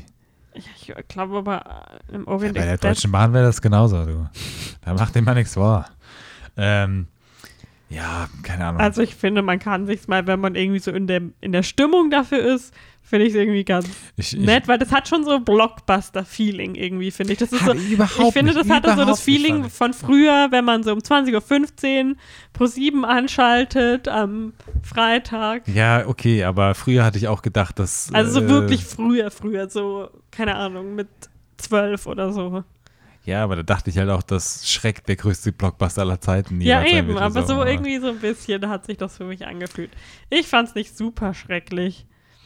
Ich fand's ganz nett, trotz, also, also obwohl ich sozusagen wusste, was passiert. Es ist es halt wert, den Film zu schauen, wenn man die Story nicht kennt, um sich danach die ganzen Reviews durchzulesen, was mit Johnny Depp sozusagen, also diese ganzen auf ihn bezogenen Reviews, das ist, ja, das Hauptsächlich ist es aber ähm, absolut Kenneth Brenner, der sich selbst so ein bisschen beweihräuchert Hm. nee. die ganze Zeit. Aber irgendwie ist es auch mega witzig, finde ich. ja, so ein bisschen mit so einem Augenzwinkern irgendwie. Ja, aber er hat halt diese Augenzwinkern nicht. Er meint das vollkommen ernst und das finde ich irgendwie noch witziger dann. Ja, vielleicht. Ja. Äh, ist auf Netflix, also wenn ihr eh Netflix habt, dann Ja. why not? Dann haben wir einen Film geschaut, den ich unbedingt schauen wollte, weil ich das Buch gelesen habe. Letztens. Ich verstehe auch immer noch nicht, warum wir ihn schauen konnten. Ich bin der festen Überzeugung Ja. gewesen, dass bei Disney Plus, also ich habe Disney Plus schon längst gekündigt, weil scheiße. Gut, wir könnten noch über Wonder Vision sprechen, aber auch scheiße. Ähm, Was? okay, dann müssen wir, nein, egal. Agatha. Oh. Ähm, aber ich fand, also ich war einfach verwirrt, dass wir den schauen konnten mit diesem Stars. Ich habe das nicht verstanden. ja, ich, das aber waren ja voll viele Sachen jetzt. ich hoffe, ich, meine Kündigung ist immer noch rechtens, aber egal. Das einzige Bedenken, ich habe. Aber genau, wir haben den Film geschaut. den- Never Let Me Go. Hattest du schon mal geschaut, oder? Nein. Ah, okay. Ich, Du wolltest ha- ihn immer schon ich mal schauen. kannte den nur, weil damals, äh, als ich noch im Kino mein FSJ gemacht habe, ist der mal im Rahmen von irgendeiner Reihe gezeigt worden und ich fand, das klang irgendwie interessant, aber hatte damals dann, weiß nicht, ob ich keine Zeit oder keinen Bock hatte, ins Kino zu gehen, um ihn mir dann noch tatsächlich anzuschauen. Aber das Konzept fand ich ganz äh, interessant. Und ähm, das basiert auf einem Roman von Ka Kazuo Ishiguro, ähm, von dem ich, ähm, also der ja ein sehr profilierter ähm, britischer Autor mit japanischen Wurzeln Mhm. ist, der ähm, unter anderem, ich glaube, sein berühmtester Fil äh, Film, berühmtestes Buch ist Remains of the Day, was ich jetzt unbedingt auch noch lesen Hat will. einen Nobelpreis bekommen, ne? Für die Literatur. Ja, ich Mhm. weiß. Also sehr profiliert, wie Ja. gesagt.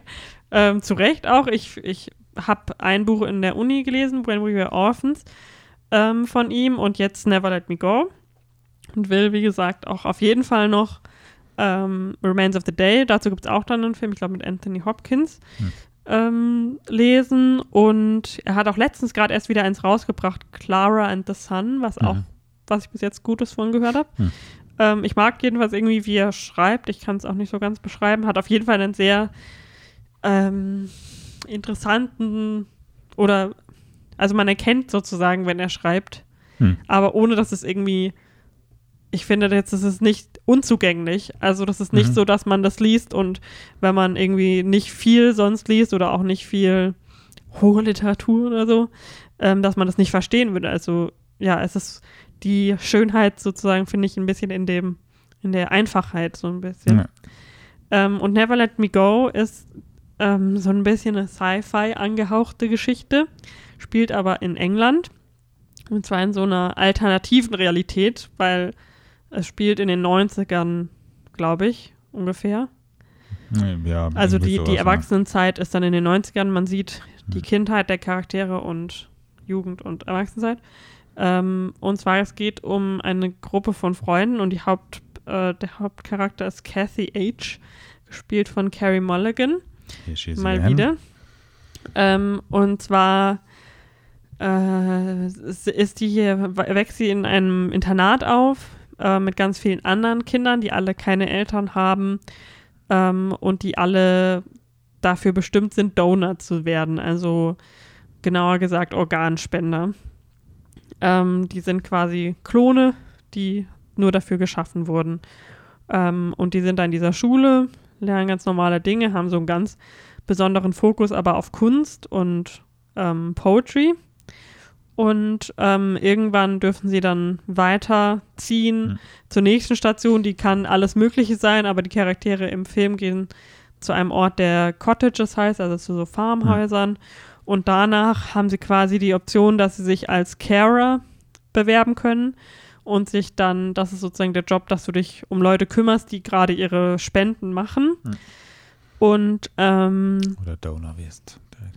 Ja, genau, beziehungsweise das gibt halt, also entweder bist du Kara dann für ein Jahr oder zwei Jahre, aber Kathy H. ist zum Beispiel eine super tolle Carerin und deswegen darf sie, ich glaube, zehn Jahre lang Mhm. ähm, Kara bleiben und erst dann anfangen zu spenden.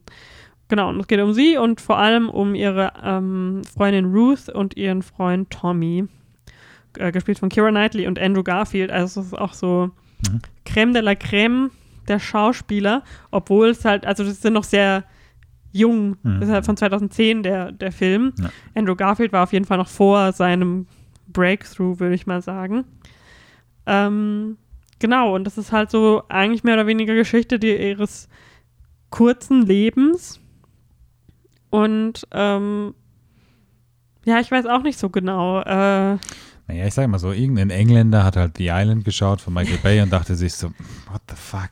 Also das geht doch irgendwie cooler und hat es dann halt cooler gemacht, so. Habe ich das das Gefühl. Buch ist schon ein bisschen älter. Nein, natürlich, aber ich glaube, The Island müsste wahrscheinlich davor gewesen sein, vor 2010, wollte nur einen Witz machen. Mhm. Weil es ist ja im Prinzip, es ist einfach eine, eine bessere Version von, von davon und ein bisschen deeper und mehr Sci-Fi und auch irgendwie so ein bisschen dramatischer. Ähm, aber ja, es ist, äh, es sind sehr schöne ähm, Beziehungen in diesem Film und so äh, Character Study von, von den drei Personen irgendwie, was ich sehr interessant fand. Mm. Ich fand es irgendwie cool, wie der Film angefangen hat mit diesem Internat und ähm, wie das sozusagen so dargestellt wird. Das war so, so hätte das bei Queen's Gambit ein bi- bisschen besser sein sollen, einfach so, dass es einfach mehr Charakter bekommt, alles und sowas und irgendwie, wie sehr die das so prägt im, im äh, Erwachsenwerden. Ich fand es dann interessant, immer so dieses, also ne, es hat ja sozusagen nicht in der Jetztzeit gespielt, sondern halt so in den 80er, 90ern irgendwie, keine Ahnung. Mhm. Und wie das dann so, wie du dann so da drauf schaust mit dem Wissen, was diese Leute sind und ne, was, und okay, da kommen dann Leute, die aber ganz normal sind, die dann da ihren Job haben, denen Essen zu bringen und so, und wie da so die Beziehungen sind. Ich hatte am Anfang dann noch so gedacht, okay, kriegt man dann auch noch so ein bisschen mehr zu sehen, so gesellschaftlich irgendwie, aber das bleibt so ein bisschen aus irgendwie. Also ich meine, ne, man sieht durch sie sozusagen genug von der Gesellschaft, aber so diesen Clash von solchen Menschen, also von Menschen und den Donor, also ne, ob es da noch Clowns. Clowns, ja genau, ob da irgendwie noch mehr Konfliktpotenzial in dem Film ist, aber was auch letztendlich so rückwirkend auch irgendwie gut ist, dass es nicht drin vorkam, dass es wirklich so den Fokus gesetzt hat auf das, was es sozusagen sein sollte. Das fand ich sehr schön. Ähm, ja, war, war positiv überrascht. Ich hatte noch nie von diesem Film gehört. Ähm, ja, ist auch ein bisschen cool, weil der ist total gut, also kritisch und von, hm. also zum Beispiel ein DV-Score ist super gut, aber irgendwie, glaube ich, ist er so ein bisschen in Vergessenheit geraten. Hm. Ähm, und ja, also ich finde, im Roman sind so ein paar Kleinigkeiten, die halt noch mehr Details sind oder was, was sie mhm. leicht abgeändert haben im Film, aber wirklich nur so Kleinigkeiten.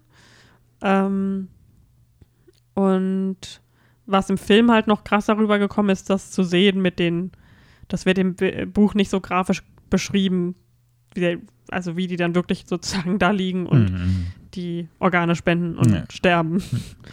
ähm, das ist natürlich noch mal krasser gewesen im Film, das so wirklich zu sehen. Mhm. Aber es ist auf jeden Fall jetzt keine Story, die so einen krassen, so eine krasse Arc hat. Mhm. Es geht mehr so darum, bei denen zu sein. Einfach. Ja, ja genau, richtig. Und ja. einfach so alles mitzuerleben. Das Leben.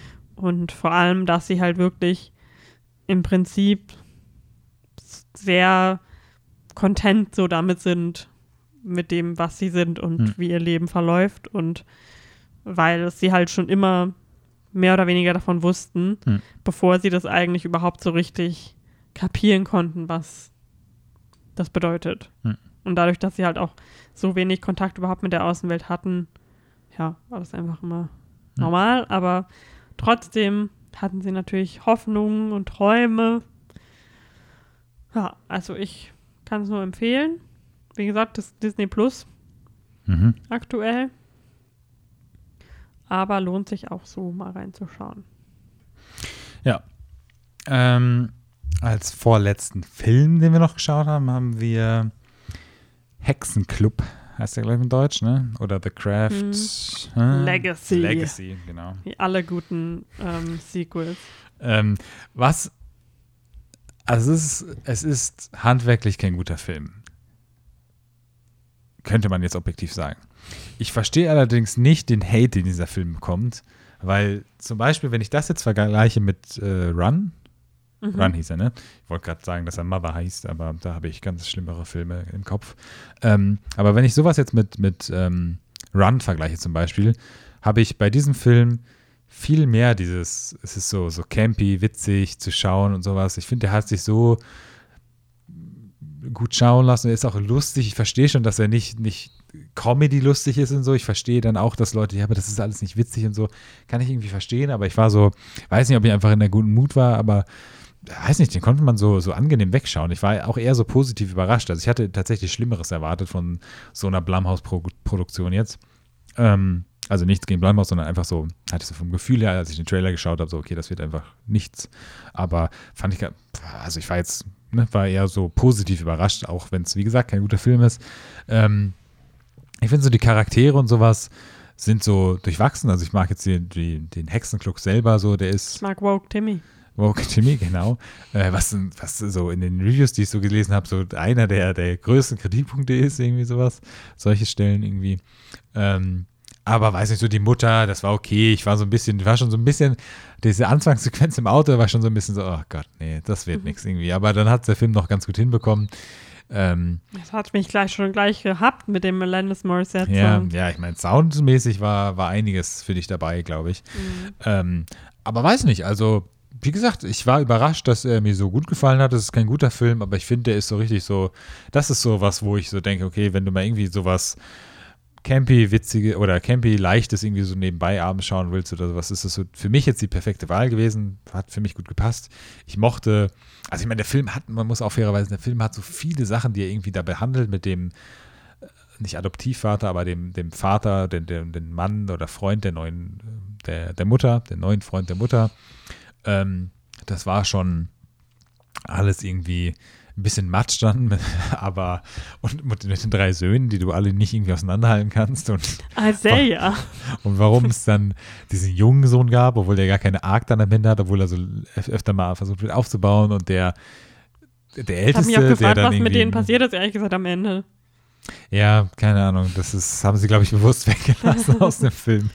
Auch so, was irgendwie zwischendurch mit der Mutter passiert ist und so, weil sie am Ende einfach wieder, alles ist okay. Und hey, ich bringe dich halt zu der Frau, die im, in der Irrenanstalt sitzt. Ich fand's geil, dass dieser älteste Sohn sein, der musste nur ans Set kommen und dann einmal so machen Ja, und ja. aus dem Raum rausgehen. Das war alles, was er gemacht läuft, hat. der ist an einem Tag so einmal in das Set gelaufen, äh, Ja. ins nächste Set gelaufen, äh, dann, ja, keine Ahnung. Ja, ist halt nichts, nichts, kein krasser Handwerksfilm, kein Arthouse, kein irgendwie toll oder bedeutender Film für irgendwie Hexengenre oder so, aber mein Gott, ist halt, ist halt auch, auch nett, dass es sowas mal neu gibt, dass neue Kinder da irgendwie sich das mal anschauen können und weiß ich nicht. Ich habe trotzdem sehr gelacht teilweise, als ich mir so lustige Reviews auf an, durchgelesen habe, die eher so negativ waren so. Ähm, when you order Tumblr online oder sowas, irgendwie so oder, oder on Wish oder ich weiß nicht mehr, was der Witz war. Ähm, aber hey, ich, ich kann ihn nicht haten, sagen wir es so. Fand den total süß. Und ich glaube, ich hätte ihn auch richtig gefeiert, wenn ich den so mit Mhm. 14, 15 gesehen hätte. Ähm, das Ganze, ja, mit dieser Masculinity, Toxic Masculinity, was da so ein bisschen der Hauptfokus war, finde ich, hat so ein bisschen davon abgelenkt, war, worüber die meisten, also vor dieser Girl Power Witchiness sozusagen, ich weiß auch nicht genau, Ja. aber alles in allem fand ich es einfach, ja, unterhaltsam und ganz niedlich so. Ähm, ich sagte ja immer wieder, wir sollten den ersten Hexenclub mal schauen. Mhm, mhm. Ja, habe ich The jetzt auch Craft, eher Lust drauf bekommen. Den habe ich auch mal geschaut vor ein paar Mhm. Jahren und kann mich jetzt nicht mehr genau an alles erinnern, aber da geht es halt viel mehr drum, wie, dass sie sich sozusagen selbst die, ihre Kräfte sozusagen über, äh, unterschätzen Mhm, und mhm, ja, sich selbst zum Verhängnis werden, mehr oder weniger. mhm. Was halt, finde ich, so für diese Geschichte auch einfach mehr Sinn macht, so dieses Teenager naiv und dann kannst du plötzlich sozusagen alles machen, was du willst. Hm. Macht für mich mehr Sinn, als diese, ja, Masculinity-Aspekt dich in, in dem neuen Teil so Mhm. in den Vordergrund rückt. Aber ja, also ich mochte den ersten auf jeden Fall auch sehr gerne. Ja. Und es ist natürlich auch sehr quintessential 90s einfach der Film, so vom Ja, ja, ja. Look und viel. Deswegen, ja, müssen wir bald mal nachholen. Aber dann lass uns doch nochmal. Ist eigentlich die Schauspielerin, die du meintest, kam Ach so, stimmt, vor? ja. oder Ach, ist das wollte ich nicht noch sagen. Bei Never Let Me Go war das. Kannst du Ah. mir sagen, wen Andrea ähm, Und die, wen hat denn der gespielt? War das die Pärch, die, die, die Freundin von äh, Glover? Äh, Donald Gleason? Gleason. Richtig! Ja? Ah, okay. Es waren auch nicht viel mehr andere Ja, Charaktere deswegen. im Film. Also ich, hatte es auch Ja, kurz überlegt, aber. das war ja. Andrea Riseborough. Ich finde, sie sieht so, so anders aus in Ich, ich hatte jetzt Film. irgendwie überlegt, ob das die Kunstlehrerin war, aber die war in dem ganz anderen Alter irgendwie. Ja, das war die von Shape of Water. Mhm. Na ja, gut. Ähm, Das dann fand ich witzig, dass Carrie Mulligan, dass wir in den Film Mhm. zwei Filme geschaut haben und Mhm. die. Ja. dann kommen wir doch mal zu dem letzten Film und Deinem Favorit. dem besten Film, den ich bisher dieses Jahr geschaut habe, The Climb. Äh, wir hatten damals im Kino, äh, in so einem kleinen Arthouse-Kino, kam ab und zu mal der Trailer davon. Und es ist ein grandios gu- guter Film. Also, der basiert auf einem Kurzfilm, der schon von dem äh, Regisseur des, des, des Langfilms sozusagen äh, gedreht wurde, von Michael Angelo Ach, der hat auch die Hauptrolle gespielt. Genau, der hat die Hauptrolle gespielt oder zweite Hauptrolle, keine Ahnung. Und der hat sozusagen den Kurzfilm geschrieben und gedreht. Und der, der Kurzfilm ist quasi die ersten sieben Minuten des Films ungefähr. Und da geht es um zwei, um die Beziehung, im Prinzip um die, um die Freundschaft von zwei Männern irgendwie. Und was ich irgendwie schon so sympathisch an dem Film finde, ist einfach, dass er den Film gemacht hat, dass die beide den Film geschrieben haben. Also es gibt, glaube ich, noch eine Writerin auch. Also zumindest nicht auf IMDb. Ne, ich dachte. Ähm, aber egal. Und jedenfalls, weiß nicht, das ist halt so ein, das ist schon irgendwie so eine, so eine tolle Prämisse, finde ich. Ich finde, der Trailer Den kann man sich auch mal anschauen. Der ist, ist ein guter Trailer irgendwie, der so ein bisschen gut vermittelt, was in dem Film, um was da geht, aber nicht zu viel verrät. Und ich habe auch was ganz anderes erwartet von dem Trailer irgendwie. Ich dachte, also ich habe gesagt, lass uns den schauen. Und ich dachte irgendwie, boah, das wird jetzt irgendwie krass Depri irgendwie so. Hatte ich so das Gefühl, einfach von dem Trailer. Weil ich hatte noch, ich wusste die ganze Zeit, okay, der Trailer, den habe ich so aus dem Kino noch so ein bisschen Depri im, im, im Kopf und ähm, weiß nicht, aber der sah so interessant aus, also diese Anfangssequenz. Also nur diese auch, ne, was im Film als erstes kommt und was auch im Trailer als erstes kommt, das fand ich so interessant, irgendwie dieses Konzept. Das hat mich so irgendwie so voll fasziniert und keine Ahnung, das war einfach so ein, ein, ein, ein Meisterwerk an Film, würde ich mal so behaupten. Also die Charaktere waren super super geschrieben und halt auch einfach so, keine Ahnung, ob das so ist, ob sie im echten Leben befreundet sind oder sowas.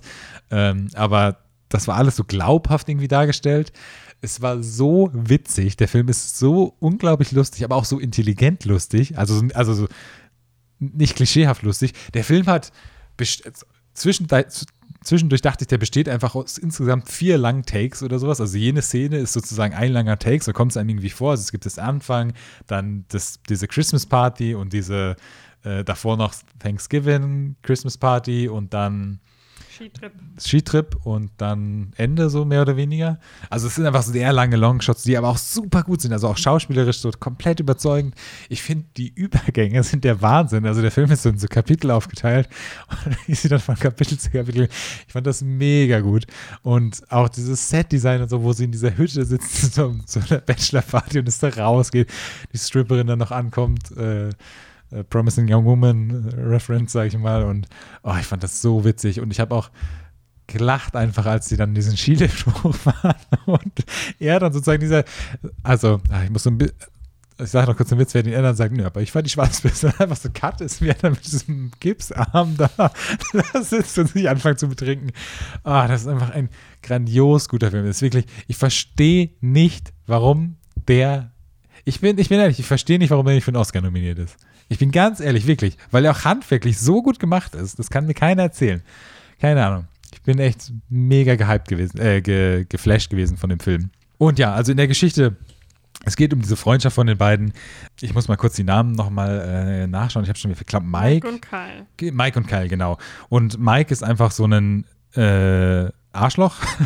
ja. Und Kyle ist einfach so ein herzensguter Mensch. Und das sind sozusagen Freunde. Und es geht dann darum, dass Mike mit Kyles Verlobten geschlafen hat und deswegen geht die Freundschaft auseinander und dann geht es dann halt darum, findet die Freundschaft wieder zusammen.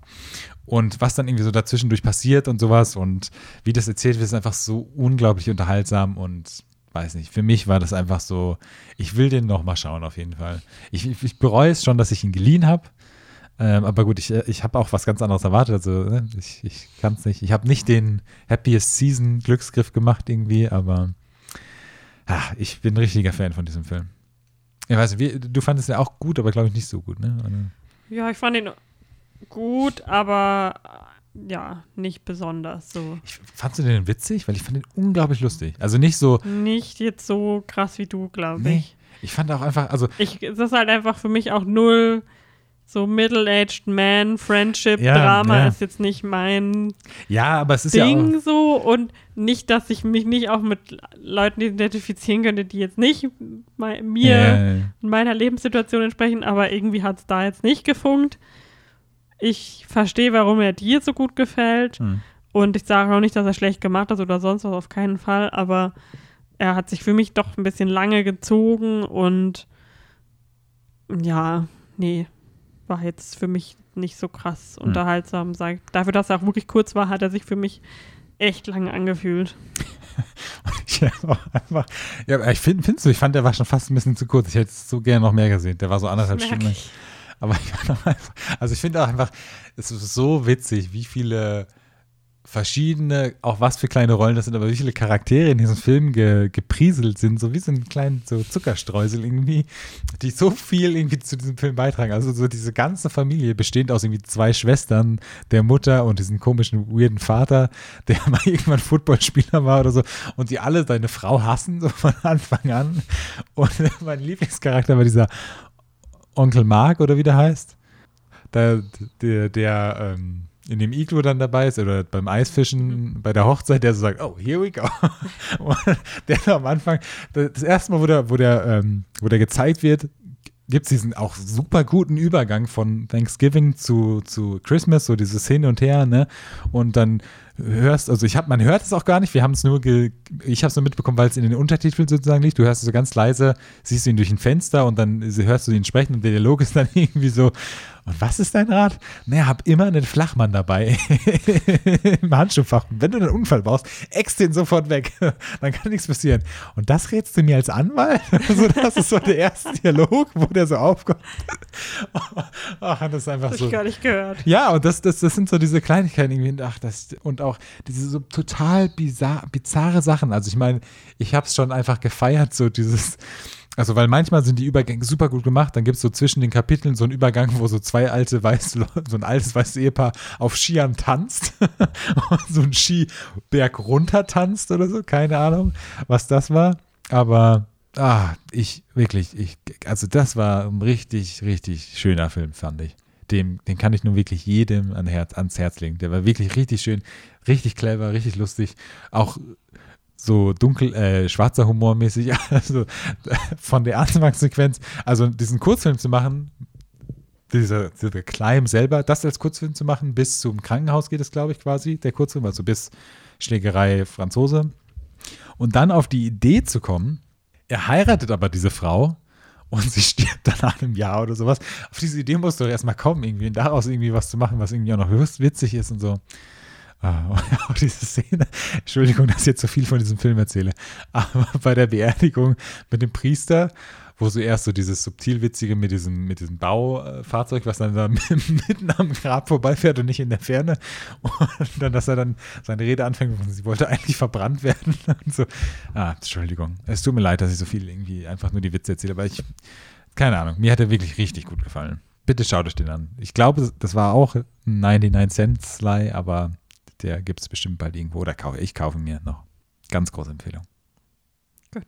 Gut. Willst du noch über, über Wonder Vision sprechen? Oder?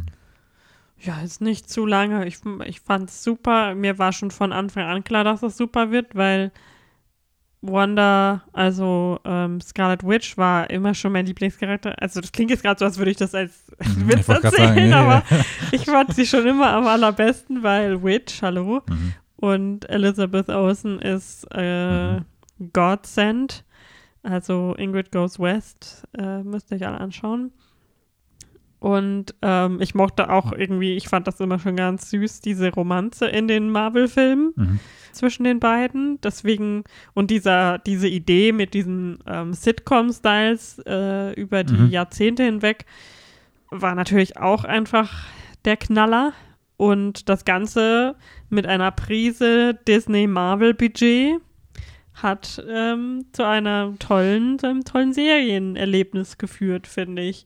Also, Ja. ich fand's äh, total unterhaltsam und mochte es und ich mag ja wirklich nicht viel aus dem Marvel. Mhm.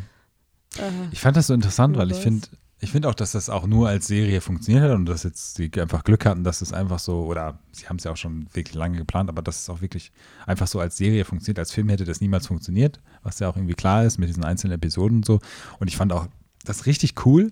Ich fand jetzt nicht jede Episode so vom Inhalt so krass toll irgendwie. Ich meine, die erste ist einfach nur dafür da, was du dich so fragst, was ist hier eigentlich los? Und Mhm. ab der zweiten fängt es dann irgendwie so ein bisschen an und sowas. Das ist ja auch alles cool und wie sich das so aufbaut. Aber ich fand dann irgendwie so gegen Ende, ich fand die, ich weiß nicht, ob es die letzte, äh, vorletzte oder vorvorletzte Folge war, mit, äh, wo diese ganze Auflösung dann ist und sowas. Genau. Ähm, die fand ich richtig gut. Mhm. Also, wo sie da durch die Zeit gehen und das so alles, wo du dann so ähm, ja, alles nochmal gezeigt bekommst und den Dummen sozusagen erklärt bekommst und so, aber das war alles schön gemacht und auch irgendwie auch sehr, ja, emotional irgendwie. Aber ich finde dann am Ende ist so dieses Disney-mäßige ein bisschen zu weit durchgekommen. Ich fand so die letzte Folge, fand ich so total, hm, okay, Ich fand's total tragisch. echt? Mhm. Ah, nee, ich fand, das war so richtig dieses so, so ein Marvel-Movie-Ende. Irgendwie hatte ich so das Gefühl. Also zum Glück nicht so, so viel CGI, keine Ahnung. Ähm, ich habe nur auch mitbekommen, dass sie sehr viel Backlash bekommen hat für so, ähm, dass sie zum Beispiel Evan Peters gecastet haben. Dass es dann so aufgelöst wird, als ob das, also mit so einem Boner-Joke irgendwie, Mhm. dass es gar nicht irgendwie, ne, der soll gar nicht irgendwie in dieses Universe Ja, integriert fand ich werden. aber auch gut so. Also, Nein, ich habe da, ich, ich hab, mir ist das komplett egal. Ich fand das nur, ich, da- aber das fand ich zum Beispiel auch bewusst, diesen riesen Hype daraus zu generieren und dann einfach zu sagen, äh, er heißt Boner. das fand ich dann halt auch wieder so, ja, okay, krass. ja, aber das hat ja, finde ich, zu diesem Charakter gepasst, der ja so der Dude-Bro sein sollte. Ja, ja, keine Ahnung. Ähm, Also eigentlich der quintessential Evan Peters Charakter. Richtig. ähm, ja, keine Ahnung. Aber ich fand es auch cool. Ich habe ja gerne alle Folgen irgendwie dann direkt freitags geschaut. Ja, ich mag es, wenn man mal wieder so ein Ja. jede Woche Erlebnis hat. Hm. Was nicht so endet wie Defending Jacob oder ähm, Hugh Grant The- Desaster. The, no, nee. The Un irgendwas, oder? Undoing. Undoing, ja. Ja, gut, Ähm, aber ich meine, äh, Defending Jacob war jetzt nicht so schlimm. Also nicht auf einer Stufe mit. Ja, aber war immerhin, also es war schön, Ja. dass es auch mal wieder so eine Happy-Serie oder so ein ja, bisschen ja. halt Nein, nicht nein, ganz auf jeden so Fall. Ja, ja, ähm, ja, klar, das stimmt. Crime, Drama, Thriller. Das stimmt. Ähm, und es ist natürlich super, dass Catherine Hahn endlich die Recognition bekommt, die sie, die sie verdient. Ich finde so, so Catherine Hahn ist für mich so auf einer ähm, Stufe mit, wie heißt sie von Halloween, ähm, die auch immer nur so Nebencharakter. Courtney Cox. Äh, Nein. Ich weiß nicht, was du meinst. Ja, das ist jetzt schon mal, zeige ich schon mal meinen Punkt, dass ich ähm, ein Judy Greer. Weißt du, so diese underappreciated Comic Relief Side Ach Characters. so, ja, ja, ja. ja. Mhm. Und das ist für mich Catherine Hahn halt auch so ein bisschen. Mhm. Und sie ist aber einfach, ach, ich find, fand sie schon immer klasse. Und ich finde es auch gut, ich habe jetzt auf TikTok wieder ganz viele Clips von ihr gesehen aus Parks and Recreation. Ich, ich, ich, ich wollte gerade sagen, das wollte ich auch noch Your sagen, life dass ich sucks. jetzt so. My life is awesome. dass ich so viel Parks and Recs so auf YouTube so, so Peacock zwei Minuten Clips oder so vorgeschlagen bekomme und da habe ich auch so ganz viel von ihr gesehen dann Ja. als Campaign. Poncho. Das äh, ja, war sehr witzig. Ja, Deswegen, ja. Also, wenn ihr es noch nicht geschaut habt, dafür lohnt es sich zumindest vielleicht das Disney Plus Probeabo, falls es sowas gibt, ich habe es halt abzuschließen. ich habe halt nachgeschaut und wusste dann halt, okay, wenn ich Disney Plus kündige, kann ich das noch fertig schauen und dann ich so, das ist doch okay. Sonst hätte ich noch einen Monat länger gezahlt, aber jetzt wegen Winter Soldier muss ich es glaube ich nicht ähm, noch weiter schauen, äh, behalten. Ja, genau.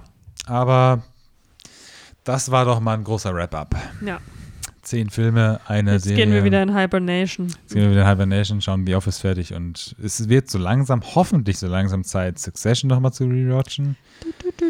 Es ist immer noch der Plan, dass diese, dieses Jahr die neue Staffel kommt.